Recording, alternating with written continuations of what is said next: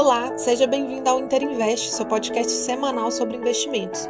Eu sou a Emanuela Xavier, responsável pelo relacionamento com investidores da Interasset, e esse é o podcast Comentário de Gestão referente ao mês de fevereiro.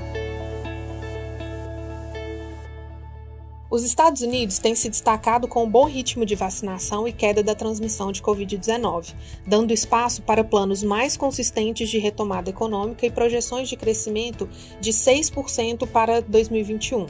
Mas isso também gera preocupações com a inflação, o que levou a taxa de juros de 10 anos se elevar.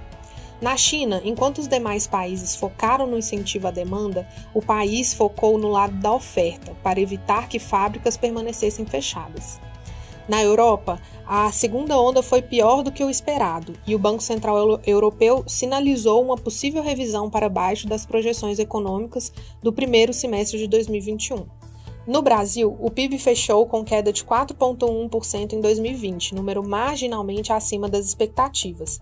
A principal discussão tem sido a aprovação da PEC emergencial, que até o momento segue aprovada pelo Senado, mantendo os gatilhos e o Bolsa Família dentro do teto de gastos, o que foi visto como uma vitória da equipe econômica. A curva de juros teve forte elevação em todos os vértices por causa da alta das taxas de juros americana e dos receios fiscais.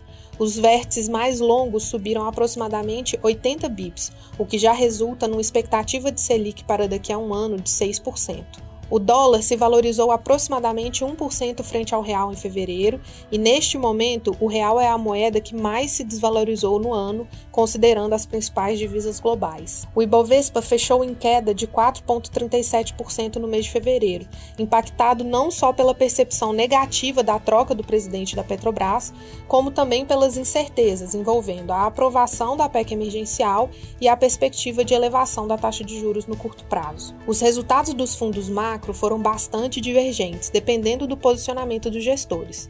Os mais alocados em risco tiveram performance negativa devido ao mercado acionário, enquanto os posicionados em commodities ou proteções na curva de juros tiveram performance positiva.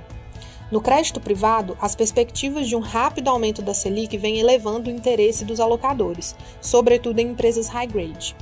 Há exatos 12 meses iniciávamos dois grandes desafios, que era a adaptação ao trabalho home office e também a revisão completa de todos os nossos cenários de estresse dos ativos dos nossos portfólios. Naquele momento, precisávamos entender se as empresas tinham fôlego para um lockdown generalizado no país, o que na época era inconcebível. Hoje, infelizmente, estamos próximos de passar por um cenário similar, devido ao aumento do número de mortes e risco de colapso do sistema de saúde. No último ano, considerando o nosso universo de atuação, que são aqueles ativos high grade de companhias líderes em seus segmentos de atuação, ficamos tranquilos com a primeira conclusão de que as empresas conseguiriam sobreviver em torno de seis a oito meses, na média, considerando um choque total de faturamento. Passado algum tempo e a divulgação de resultados, fomos surpreendidos positivamente com a capacidade de adaptação das companhias e também de se manterem saudáveis, num patamar de liquidez muitas vezes até superior ao pré-crise. Os estímulos do governo e Banco Central também foram importantes para afastar o risco de ruptura que nos preocupou tanto entre março e maio de 2020. Agora, em março de 2021, voltamos a reavaliar a nossa carteira. Por um lado, temos um risco maior devido ao grau de incerteza fiscal, a expectativa da alta de inflação e a reduzida capacidade de manutenção dos estímulos econômicos. Mas, por outro, as empresas também estão bem mais preparadas para vivenciar novos períodos de restrição. Os spreads reduziram bastante desde o pico em abril de 2020 e tivemos uma volta bem sucedida do mercado primário. Todas as nossas análises atuais corroboram com as mesmas conclusões dos nossos comitês realizados há um ano atrás, com a diferença de que agora temos mais informações e maior convicção de que as perspectivas para 2021 ainda são positivas, mesmo nesse cenário incerto e turbulento. Acesse o nosso site para comentários mais detalhados de cada fundo, materiais de divulgação e outras informações www.interasset.com.br.